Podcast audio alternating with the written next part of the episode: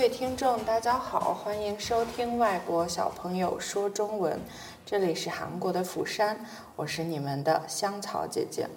其实呢，今天的这位嘉宾呢，对我来说有一些个人意义啊。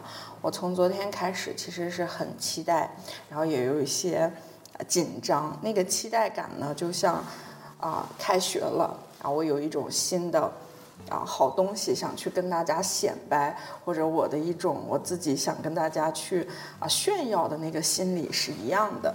因为我今天请到的这一位嘉宾呢。啊，对我个人而言是师长一样的存在。那我们也是请啊，我们这位老师，我们这位新的嘉宾跟大家做一下自我介绍。您好，你好，请问您的名字？您可以告诉我们假的名字都可以，就您我是呃，我常用的名字是喜乐，喜乐，喜乐老师，嗯。好，喜乐老师。我我很喜欢这个名字，因为听起来就很高兴。对，我也特别喜欢，觉得很佛系。好，喜乐老师，我可以问一下，您是啊？您现在居住在釜山，那您是一个什么样的契机来到的釜山呢？呃，因为我的丈夫呢，他是韩国人，啊，我们在中国认识，然后在他在中国学习啊留学，后来他在中国住了几年之后，他毕业了。啊，毕业了之后呢，他回到韩国，我就跟他一起回来。哇，啊，那这个好浪漫的一个爱情故事啊！那您是大概几几年的时候来到的韩国？嗯，我是二零零二年十二月三十一号来的，最后一天。嗯，那已经有二十多有啊，有二十年了啊，二十年了。哇，真的是特别奇妙的这一个缘分。对，那请问一下，您是来自啊，就是中国的？听口音是中国的北方，对对，东北方人是啊，东北人啊，东北人。对，我是长春啊，长春人。对，因为之前呢，我们有一个录制的节目，我的好朋友嘛，然后他也是。啊，长春人，然后他可能还不是长春，他是在四平。哎，我也是啊。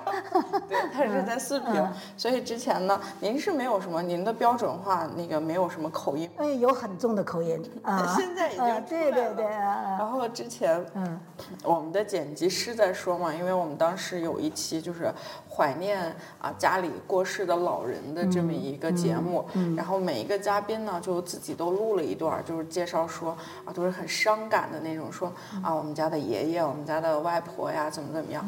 然后我那位东北的好朋友，他一上来就自带喜感，然后那个剪辑师说，我在剪辑的时候，马上就跳跃到了另外一个思维，就是特别有喜感。所以我们经常说，东北人他所赋予的这种幽默的天性是与生俱来的，对吧？对对对对。嗯，觉得欢欢乐乐的就可以过一对大咧咧啊。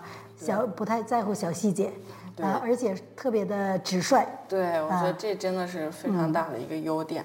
那喜乐老师，您是在韩国一直从事中国语教育是吗？对对，我其实在中国也是教教学的啊，在中国我也是大学老师，呃，我是。在上大四的时候开始就教留学生啊，那时候是韩国人韩中韩建交没多长时间，就是有一有一大批韩国学生就到中国去留学，然后我作为大学生就打工，然后就从那时候开始就跟韩国人结下了不解之缘。啊，之后读研究生的时候也是作为家教啊，然后教一些韩国学生。后来研究生毕业之后，我留在大学工作，呃，在中文系，然后也是。兼兼兼教那个留学生的汉语，哎，对对对对，嗯。那您失灵已经超过二十多年了？有二十多年了，对对对，应该有。二十多年了，嗯。那您现在的学校有没有，就是您过去呃工作过的那一所大学，现在有没有更名呀？因为有好多就是大学都换名字呀。对，更名了，对，对对对对，啊啊。那以前是叫什么学校？现在？以前是叫长春理工大学。啊。啊，不是，以前是叫长春光机学院。光机。对对，后来现在它变成了长春理工大学。啊，嗯，这样子。对。原来它对好多地方都有这个更名的这么一个。对，因为它变扩大了嘛，啊，它对进入国家什么一百所呀什么这样的啊。然后所以就是学校越来越好了嘛。对。然后它的名称也会有更改。那您在呃韩国教学和您在中国国内啊、那个是两千年代您教学的时候对，吧？对对对那那个时间和在韩国的氛围有什么不一样的地方吗？呃，在中国教学呢，它因为都各个国家的人都有嗯。哦，呃，欧美的学生啊，然后日本的学生啊，韩国学韩国学生虽然是占大部分，大部分哎，啊对，但是他还是有有其他国家的学生一起上课，对所以讲课的时候呢，就是你不能单纯的针对韩国学生讲啊。但是来韩国之后，因为整个环境它就是韩国的，对，所以呢啊、对嗯、给他们讲呢，更多的重视中国文化方面的啊。中国文化方面还有语言方面啊，然后你可以，因为你教学对象他不就民这个国家性就定下来的比较单一嘛，对对对所以你就可以针对这个韩国学生特有的特征来给、呃给他们讲课。这些嗯韩国学生特有的特征基本有哪一些呢？嗯，韩国学生呢，我觉得这个一般的跟欧美学生来比的话，韩国学生很老实。啊，呃，他他们呃，欧美学生呢很善于表达，就是如果你不问他，他也愿意说自己的什么情况。但是韩国学生他比较内敛，内向啊，比较害羞哦，除非你去跟他说哈，大部分现在教的大部分是大学生嘛，啊，大学生呢就是很害羞。大大一的还好一点儿，但是到大二开始，他们就越来越内向啊对，越来越跟老师对有一个距离。你除非你问他，他才说；不问他的话呢，他一般不说啊。还有就是韩国学生和中国学生也不一样吧？中国学生呢，一般中国小孩是比较会来事儿，对他就看着老师的脸色，看着老师的情况啊啊，很会过来给老师擦黑板呐、然后跟老师聊聊天儿啊，对有那个特对。但是韩国，我听说韩国的就是特别对男生的教育啊，就是你不要言语不要过多，不要有用的没用的都说哈、就是你你沉默是金，嗯，所以呢，他们其实不爱说话，对。嗯，你去问他们，他们才肯说，呃，不然的话，他们尽量都沉默，而且他们。呃，比如说我在擦黑板，就没有韩国学生过来说：“老师，我帮你擦吧。”我觉得这就是国家就是教育的不一样，他们可能觉得那样的那样做，我不知道他们怎么想的哈，或许是那种教育觉得就显得有点儿太会来事儿了，哎，对对对不太稳重了啊，对，对，所以我慢慢的。刚开始的时候来韩国，不太了解这个韩国学生的，虽然以前也教过，但是没有那么深入的了解。现在就是因为我们就在这个环境里边，那对学生这个特征也会做一些比较啊，就会更加了解那个韩国学生，也慢慢就理解他们。对他这个年纪层呀，或者是呃受众的这些学生呀，群体不一样，所以他们教学的方式也有啊、不尽相同，大对对不相同这种对对对，啊，因为我。的，香草姐姐在教小朋友的时候，他们是另外一个，嗯就有点像我们东北说的人来疯嘛。嗯，有的时候你都是跟用一个那个缰绳一样勒住他们，就是像野马啊一样。，no more no more，不要再了，再就是 too much 太多了，就这种。嗯但是想一想的话，其实啊，每个年纪、每个年龄段，他的他自己想学嗯习的这种态度也是对对不一样的对对啊。对对。那请问那个喜乐老师，平时除了您的工作时间之外呢，然后您自己的一些兴趣爱好是有哪些呢？嗯，除了上课之外呢，我做的最多的事情就是翻译。嗯嗯，对对，呃，因为我是在研究生的时候，我是学儿童文学的，所以我会对儿童文学特别感兴趣。那我的兴趣就是看那个童书，呃，儿童小说啊、对，因为我觉得儿童作品呢和那个成人作品，就是主旨上就有很大的不同。对，成人呢，可能很这个社会上比较就是乱七八糟的东西都可以写到作品里边，但是儿童作品里边一定要干净对，就啊过滤，器一对。对，你要干净，给儿童那种很乐观的、积极向上的，不要把那个社会的阴暗面给他太多的跑呃展示出来。然后呢，里边有一种就是虽然是简单，但是非常人生非常深的那个一些道理。哎，对对。所以呢，我喜欢看童书，这样看来看去呢，就是后有有一些出版社就会找我啊，来翻译一些儿童文学作品啊，儿童小说呀、童话呀，还有绘本。哇嗯，对，就是有的是韩国语翻译成汉语，有的是英语翻译成汉语的。哇嗯，，这么对，厉害。不是厉害，就是只是这个就是兴趣了。那请问您有没有特别想呃向大家推荐的类似于儿童读本，因为我们的节目也是外国小朋友说中文嘛，就是可以说。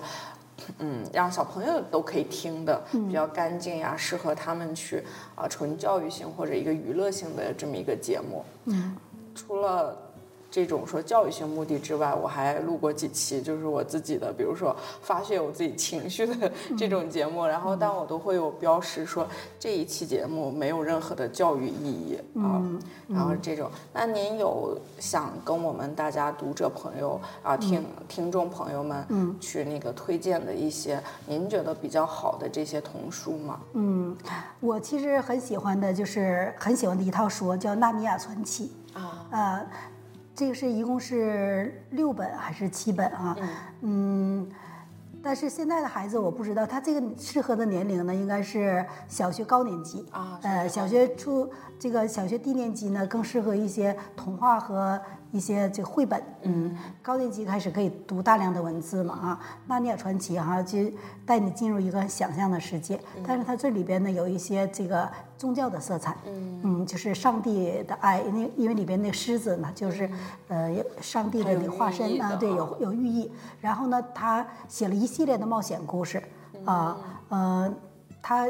其次，我就是喜欢《哈利波特》嘛，啊啊，也是那种啊，对，是中学生能读的吧，哈啊，对对对。对。那《纳尼亚传奇》呢，它要比《哈利波特》早很多年，啊，起码应该早个一百多年吧，啊。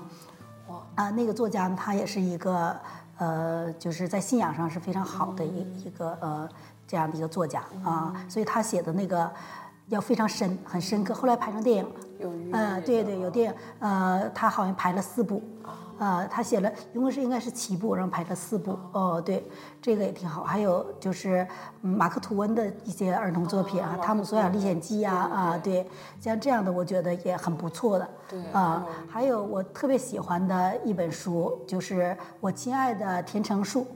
哦，亲爱的田成树，对，这位是中国作家，这个不是中国作家，他是呃巴西的啊，好像巴西呃南美洲的一个国家的呃一个作家。嗯这个作家哈，他用他用四十二天写了他四十二年的生命历史。哦，就是他四十二年前的他的故事。这个故事就是非常感人啊！我看的时候呢，因为我正坐在地坐地铁，我坐地铁要从学校到家，我一般坐地铁会坐一个小时，所以这一个小时我基本上都是会看一些童书哦，对对，那这本书就是我很少，因为我我这人不太喜欢流眼泪，但是我看这个童书的时候哈、竟然就从头哭到尾。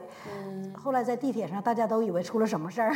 对，就是嗯共情能力太强。对，我觉得他太感人了，写的就是那个小那个一个小孩儿哈、他的那个成长历史，家里孩子很多呀，他呢就都不把这个孩子都不是那么重视他了哈、然后呢，但是一个孩子他希望得到尊重啊，他希望被爱，但是他们家里一般的下生活条件不好的那孩子的父母心情不好，可能会揍那个孩子，他哥哥呀什么揍那个孩子。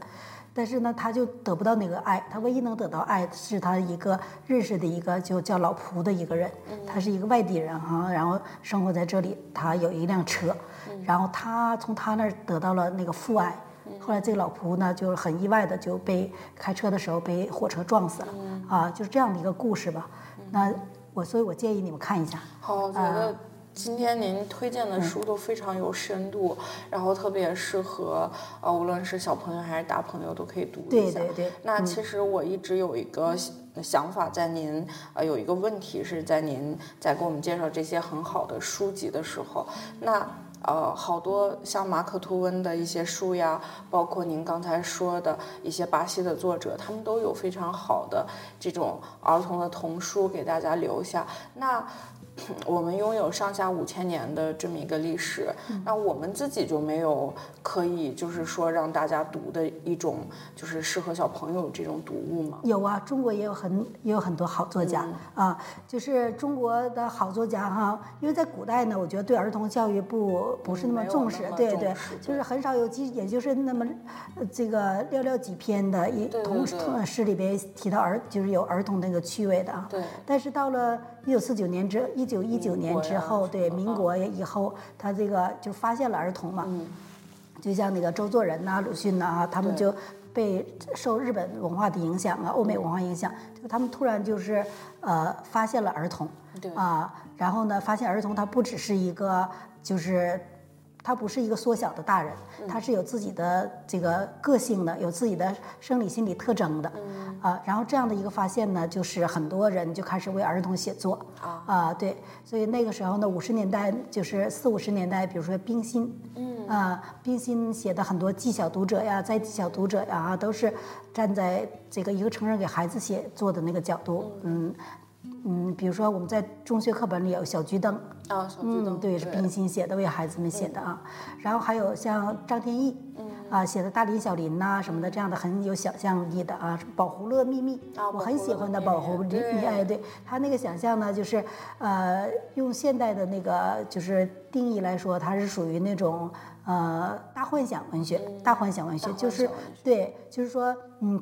你不觉得它是童话？它就是在你，因为它用那个很多现实的细节来描写这个故事啊，就好像你就是这个故事就发生，这个神迹就发生在你身边一样。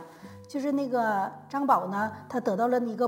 钓鱼钓到一个葫芦，然后呢，这个葫芦就能帮他实现愿望，他就真的相信这个狐狸真的能帮他实现愿望啊！对，完全写的用现实手法来写幻想，所以就让你觉得这个幻想它在现实中就能发生，这个就叫大幻想文学啊！对对，就叫幻想幻想幻想文学啊！呃，然后呢，就像当代呢，像嗯曹文轩呐，啊像呃那个。铁凝啊，没有纽扣的红衬衫呢。虽然给少女写的啊，啊，曹文轩他不是获得那个安徒生那个童话奖了啊？对对对，呃，等等，还有一些这个很多作家都写的非常好的，但是嗯，就是在五十年代、五六十年代集中出了一批儿童文学作家，然后呃。八九十年代，七八九十年代又集中出了一批，对对对对对，然后二十世二十一世纪之后呢，就出现了一些什么像马小跳啊，就是一些给小学生读的一些比较活泼的那样的一个一些故事啊，呃，什么前前几年马小跳特别特别的流行啊什么的，嗯嗯，但是我其实我不是很喜欢那种风格了啊，我我比较喜欢那个故事里边有深意，就是能。引导孩子，他知道人生是什么，怎么生活，对，嗯，对，让他有一些思考的。其实大人看了也有意思的。对，我喜欢这样的童书，我不喜欢只是在里面闹的那样的童书。嗯，那那其实挺好的，是因为那个我在私教里、新人时生活中，我还可以经常遇到喜乐老师嘛。所以刚才讲到那种童话书籍的时候，啊，我家里也有很多童书，就是啊那些。比如说前几年我一直集中教那种。啊，富人区的小朋友家，他说我觉得这个是韩国人很好的一个教育理念，就是无论这家贫穷与否，他们都会买很多很多的书，而且他们有这个分享的这个精神。比如说我们家孩子长大了，那我就处理掉一批书籍，然后我的朋友，包括我的邻居或者我们小区里面可以捐书的这种地方，他们就把这些书捐给需要的那一家，而且基本孩子看的都挺。就怎么讲，我们就要用的说看的挺干净的，就是没有什么破损呐，或者即便有破损，父母都会把它用啊胶布呀粘好呀。我觉得这种是非常好的这么一个理念啊，一个状态。所以那个时候我就是谁家有一些。啊，我们我们开玩笑叫“富贵之家”，富贵之家淘汰掉的书，然后我就拉着我的小推车，我全全都带走。我说我要这个这个我要要，然后还有一些外国朋友，他们会啊，就是搬离釜山的时候，比如说因为父母工作呀，或者就这种说啊外交子女，他们就待两年就走了的那种家，然后他们淘汰掉的很多书呢，我都带回去，然后我自己家里就是攒了好多。我说下次儿童书很多嘛，还有那种带绘本的。其实有一本绘本是我挺喜欢的，它是一个华裔的一个澳洲的这么一个作者，呃，然后他画的一个那个呃 red tree 红色的树，它就是以一个小女孩的视角去看这个世界。嗯，比如说就像那个喜乐老师讲的，这个世界有呃就是。好的一面还有不好的一面，然后他站在一个小女孩的立场去看这些，用自己的眼睛去看这些世界的各种角落，然后可能说不尽人意的角落他都有看到，所以，呃，刚开始有的人会觉得很压抑，但是后来一幅画、一个绘本里面，你也可以展现不同的这种色彩。我觉得这个真的是这些。啊，这些作者特别牛的这么一面啊，对，然后我也希望到时候跟您一起分享。我现在也是，因为喜乐老师呢回家是有一个小时的路程，然后我呢比您减半一点点，把减到百分之再减到百分之十五吧，哦，然后我还能有四十五到五十分钟是在地铁，然后我也是带一本书，嗯，然后我就昨天还表扬了我自己，我说我昨天看了十页，我看的也是一个呃儿童书籍，然后一个英全英版。的是它叫呃 Numbers of the Stars，就是一个数星星，然后也是二战背景，然后在丹麦和挪威的这种小朋友家庭，然后他们一方面要忍受这个德军啊就是占领他们的故土了，另外一方面他们又有说啊就是他们他们在大街上被管控呀，然后小朋友。他的伙伴可能小伙伴玩的小伙伴，包括他们的亲人，突然就没有了，啊，这个可能是啊意外的这种啊。然后我现在还没有读完，我希望读完之后再跟您继续的分享，因为有的时候可能很想看一个那个音译啊或者解说版本，但是你真的喜欢这本书的时候，你就不想快进，你就我读到哪儿一点一点来吧。都是读英语的，对，哇，好厉害呀。感觉童书呢，就是会容易一些。如果我在读成人的那种书，就会啊，它高级的词汇就非常多，就你要查字典啊，怎么样？那儿童书籍的话，它的词汇是中等偏上的，所以你多少连蒙带猜，加上以前的词汇量，你还多少能就是能读懂这些。嗯。然后，其实我特别啊，刚才我们一直在讲经历嘛，生活经历、工作经历，包括你的学习经历。然后我很想。啊，就这个东西，有的时候现在流行语叫“夺”是抢夺的夺，“损”呢是竹笋的笋，然后说“夺笋”呢，这个意思就是，哎呀，你这个行为有点损的，就是这种的。然后我很想问一下您的，就是您在您您现在离开家乡，离开您啊小的时候生活的地方已经很多年了。然后您有了自己新的生活环境、新的城市，那在您的内心里面，肯定每个人内心里都有一个很柔软的点啊。那您内心里的一个点，就是您回忆的点，就是关于人和物呀、地点呀、城市啊、街道呀，您的一个点，就是最打动您的一个点是在哪儿呢？可能是我童童年生活的地方。我在上大学之前，我家是住在梨树。梨树，对，就是四平下面有一个很小的一个县啊啊，那那是我有记忆里以来一直到上大学之前生活的地方，嗯，我非常怀念那那个地方。但是现在呢，因为已经很多地方已经都八迁了啊，对，所以都建了楼了。以前住的那个房子和那个院子都没有了，已经都变成楼了。嗯，所以我会，因为我无法再回到那个那个时代去。对。那个院子再也看不见了。那院子里边有一棵大树，有一棵大杏树。啊，我小的时候会经常爬到那个树上去看书，因为不愿意被弟弟打扰。我弟弟经常在下面，就是问这问那，就爬到树上去啊。对，对对，那个画面。对，然后那个，但是这棵树现在已经没有了，这个院子也没有了，所以他就永远的让我非常一想呢，我就非常的感伤。对。所以结果呢，我发现就是你的感伤，或者是你非常留恋的东西，它可能会以一另一种形式，就是进入到你的生命。就是我会时不时就会梦见那个地方。就是我现在要做梦的话，如果我回我回回家的话，我永远会回到那个院子里去。嗯呃，经常能梦见。我就会常常梦见，我一望站在院子里，一望见那个满天的星斗，满天的星星，也会看见，就是我妈妈会在厨房里做饭呐，我爸爸会在那个菜园里边种菜呀，就这个梦会，这个梦境会不断不断的重复。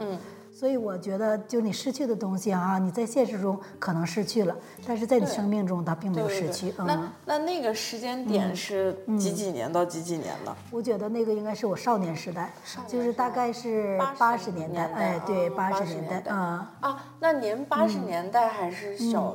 小学八十年代的时候，我是初中生啊。那那我们家父亲岁数还是大一点，就是我父亲的，我今天讲到嘛，他的那个点用可能是我爷爷奶奶，我没有见过我爷爷奶奶，我爷爷奶奶是我父亲上大学的时候就没有了，因为一些呃那那个要厦门街他就过世的很早嘛。然后我父亲的记忆点永远是停留在呃六几年、七几年的那个那个大家一起挖土豆能吃一年的那么一个，他的记忆点是在那儿。然后我母亲相对就比较幸福，因为啊，他爷爷也疼他，然后那个时候什么，我外公的那个啊，我外公的我。我外公父亲的姨太太，就是我母亲的姨奶奶，就是她不是自己亲奶奶带大的，是她是姨奶奶带大的。据说也是京城出来的，就是那种啊，他们河北的啊宫廷小点心呀，就是我妈至我母亲现在至今还是会做那些，就是她的点永远存在于说她姨奶奶就是来教她各种生活的技能，是什么刺绣呀，什么。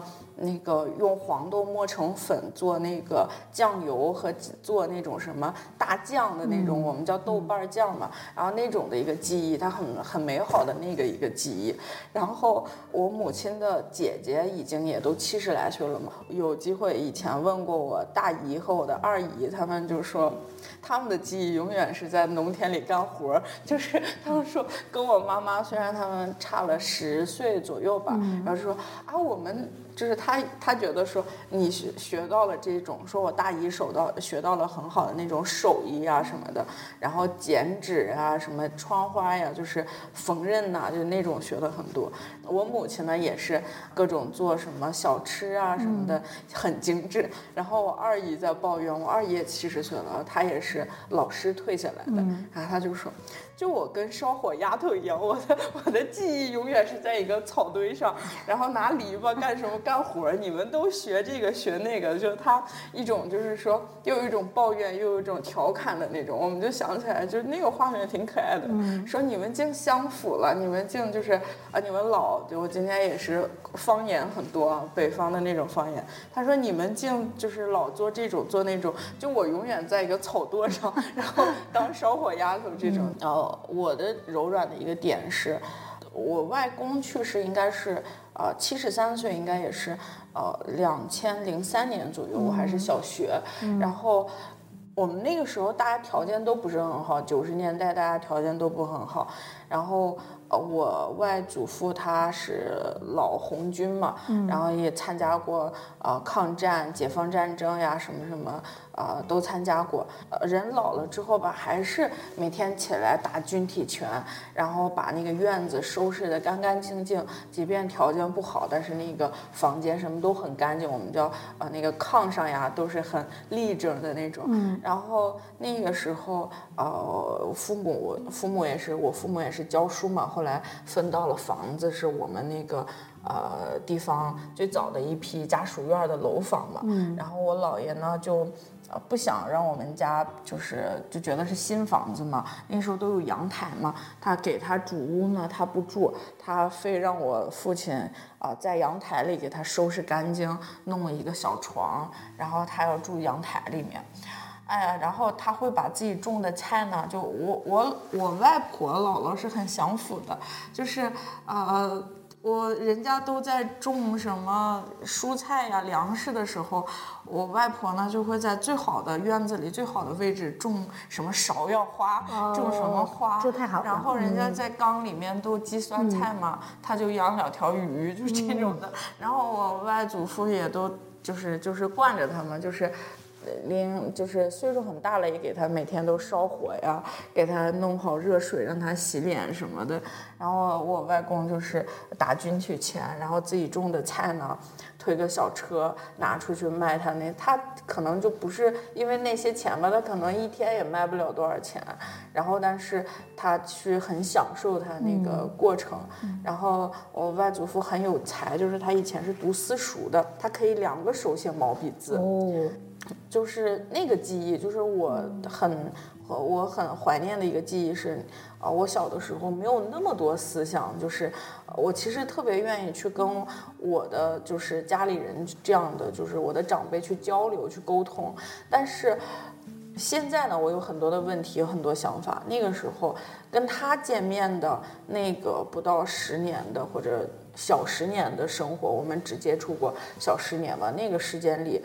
我们可以交流，我懂的东西太少了，我们可以去沟通的东西太少了。我觉得这个对我来说是遗憾吧。嗯，就是我们我外婆去年九十大几，我们以为能给她呃白白胖胖养到一百岁吧，但是这个东西。呃，人生没有那么圆满嘛，然后啊，我就觉得我外婆是什么福都享着了，飞机也坐过了，名山大川也去过了，但是，呃，我祖父呢，我外祖父呢，其实那个福就没有享到过，所以有的时候我跟我母亲说的时候，我说，啊，年纪一点会想到那个，我有的时候就会看到一些老人家什么的，我就看人家的背景，我就就是。哎呀，容易想到我外祖父，因为我跟我呃奶奶爷爷呀，呃，我没有建立过那种很亲近的情感，所以可能能幻想的东西，就实质上能想象的东西，基础为零，就是没有那个印象，没有那个概念。我只是从别人嘴里听到的，但是我实际上是跟我呃外祖父呃只生活到小十年不到。我虽然我外外祖母我姥姥，我们北方人叫姥姥嘛，说我姥姥陪伴我时间很长很长，但是我姥姥呢不具备我外祖父的那种才华呀，或者他的那个人生阅历，她就是很普通的一个呃就是乡村老太太，我们中国乡村老太太的形象，所以你跟她。交流吧，就是呃，你是很亲情的那种，但是你上升不到说你想去聊的那个高度，所以我觉得这个人生总是有这种遗憾的啊。嗯，对，对吧？嗯，对对对，我觉得也是。您一直想的那个院子，那现在那个地方也是，还是依然是一个县，还是它还是一个县？嗯，还是一个县，然后。只不过他都做了那个新的楼，哦，对对对对对，所以它就不像韩国，韩国的有的那些老房子哈，对，几十年几百年还是在那儿啊，就是你还能找到原来的地方。对对。但是在中国已经变化太大了，很多地方你就找不到了。对，因为我们我们国情不一样，我们适合我们自己的发展嘛，对对对，这个这个没有办法了，就是是这种的。其实我还是。特别有一个想法，就是您，我听过您讲的那个诗歌研究嘛，然后啊，有很多的古人呢，他们会用植物和花草来去说，在他自己的呃想表达的诗歌也好，他自己的文学作品里面，他都有这个代表的东西在。那在您的个人喜好中，就是您喜欢的一些植物，能跟我们大家。分享一下花花草草呀，或者这些植物，您喜欢它的理由呀，或者您觉得就是很特别，或者说，因为我们呃中国地大物博嘛，地广人稀，就是大家人也不稀了，就是我们的这地方很大，所以我们特色这东西太明显了，就每个城市、每一个地段、每一个省份，它都有自己就是独特的一些呃适合自己气候生长的植物在嘛。对啊，对您来说是，我最喜欢向日葵。嗯，哎，那个我们家妹妹也是，我们家妹妹也画向日葵。嗯，因为向日葵呢，呃，我小的时候我家有一个小院子，嗯，然后呢，我爸就会在院子那个篱笆周围呢就种上向日葵，嗯，然后那向日葵到夏天的时候就开了那个大黄花啊，呃，然后就是金灿灿的啊，然后我们在那，因为我很小嘛，站在那个下边就是望着那个花儿，就觉得。它金灿灿的，然后等待着那瓜子儿熟了，所以它是包含着一种很温馨的记忆，嗯，包包含着一种很温馨的，所以能想起啊，对，能想起我爸爸种那个向日葵啊，还有那个院子啊。另外那个就是成片的那种向日葵，在我们东北啊，其实比较常见。那一大片哈，你有时候坐火车一就是经过的时候，就会看见一大片的对向日葵都金灿灿的。因为我觉得它就是非常金色嘛，像阳光一样，呃，有一种很热烈、很明媚的，让你觉得一看就是心情特别好的啊，所以我很喜欢向日葵。我我也是本身像这种喜阳的这种植物就非常的喜欢嘛。然后我不知道为什么我小的时候不是很，呃，就我们叫。呃，方言就有点叫麻硬，就是有点说看了之后会起鸡皮疙瘩。我小的时候就不太能理解那个爬山虎，尤其我有一段在北京学习读书的这么一个经历嘛，高中的时候，然后好多院子呀什么的，整片楼都长满这个就是什么爬山虎，对，生命力太强。对你看起来是挺好看的，但是你有的时候就是觉得。密集恐惧症的这种，你又适适应不了。但现在我可以理解它的美了啊，就像小的时候就，呃，我们家都是喜欢种花花草草，然后。呃，我家老父亲也是，现在就是退休了嘛，他也在种自己的小院子呀，种一些花呀什么的。哦，我觉得。花我倒是都挺喜欢的，每一个地方有自己的特色，有一些可爱的花什么。但我现在可能更喜欢于说松柏这种啊一直常青的花，它有一个有自己一个开花和花落的时间嘛。有的时候可能像刚才讲的，我们人共情能力太好也不行，就跟那个。呃，那个林黛玉一样，那个花落了，她也伤感。有的时候人多少都会有这种说睹物、睹呃睹景，然后这种看景都会有自己的这个情绪的表达吧。那其实还是想跟您聊一下，那您呃最近的就是也是一个短期或者说几年长远的这种对自己的生活有什么一个规划吗？或者自己希望的一些想做的事情，还有一些什么呢？嗯，我其实我很喜我，因为我已经好几年没有回家了，就是疫情之后就没有回家啊。实际上我非常我的希望就是非常希望我能回。回故乡，因为故乡还有我姐姐、我弟弟啊，我亲戚朋友都在故乡啊，所以对我其实我希望我非常希望我能回去住一个月。对啊，一个月对对对啊对，因为时间太短的话，那很多人都没没见到啊，见不到，嗯，而且跟姐姐弟弟相处的时间也短嘛，嗯，他们都舍不得，所以我的其实我的希望就是能回去待一段时间啊，然后其他的呢，我对生活没有什么要求。都是那个随遇而安，哎，走到哪儿就呃对，嗯，走到哪一步就说哪一步的话就可以了，没有什么特别的要求，哦，也没有那么大的那个很多计划了。我觉得其实这样是最好的，这样是更一个就是平稳，然后一个哎符合您喜乐的这么一个状态啊。对对对对对。那请问您可不可以给我们的就是啊，我们的听众虽然是小小听众很多，还有一些。呃，大听众也有的啊。那您有呃送给大家的一句话，或者是一段话也可以，您想说的一个美好的一个祝福。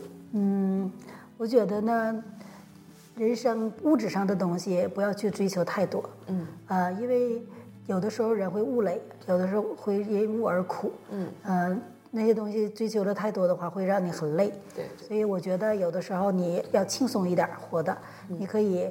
去这个呼吸一下新鲜空气啊，看看花啊，听听鸟叫啊，也是一种快乐啊。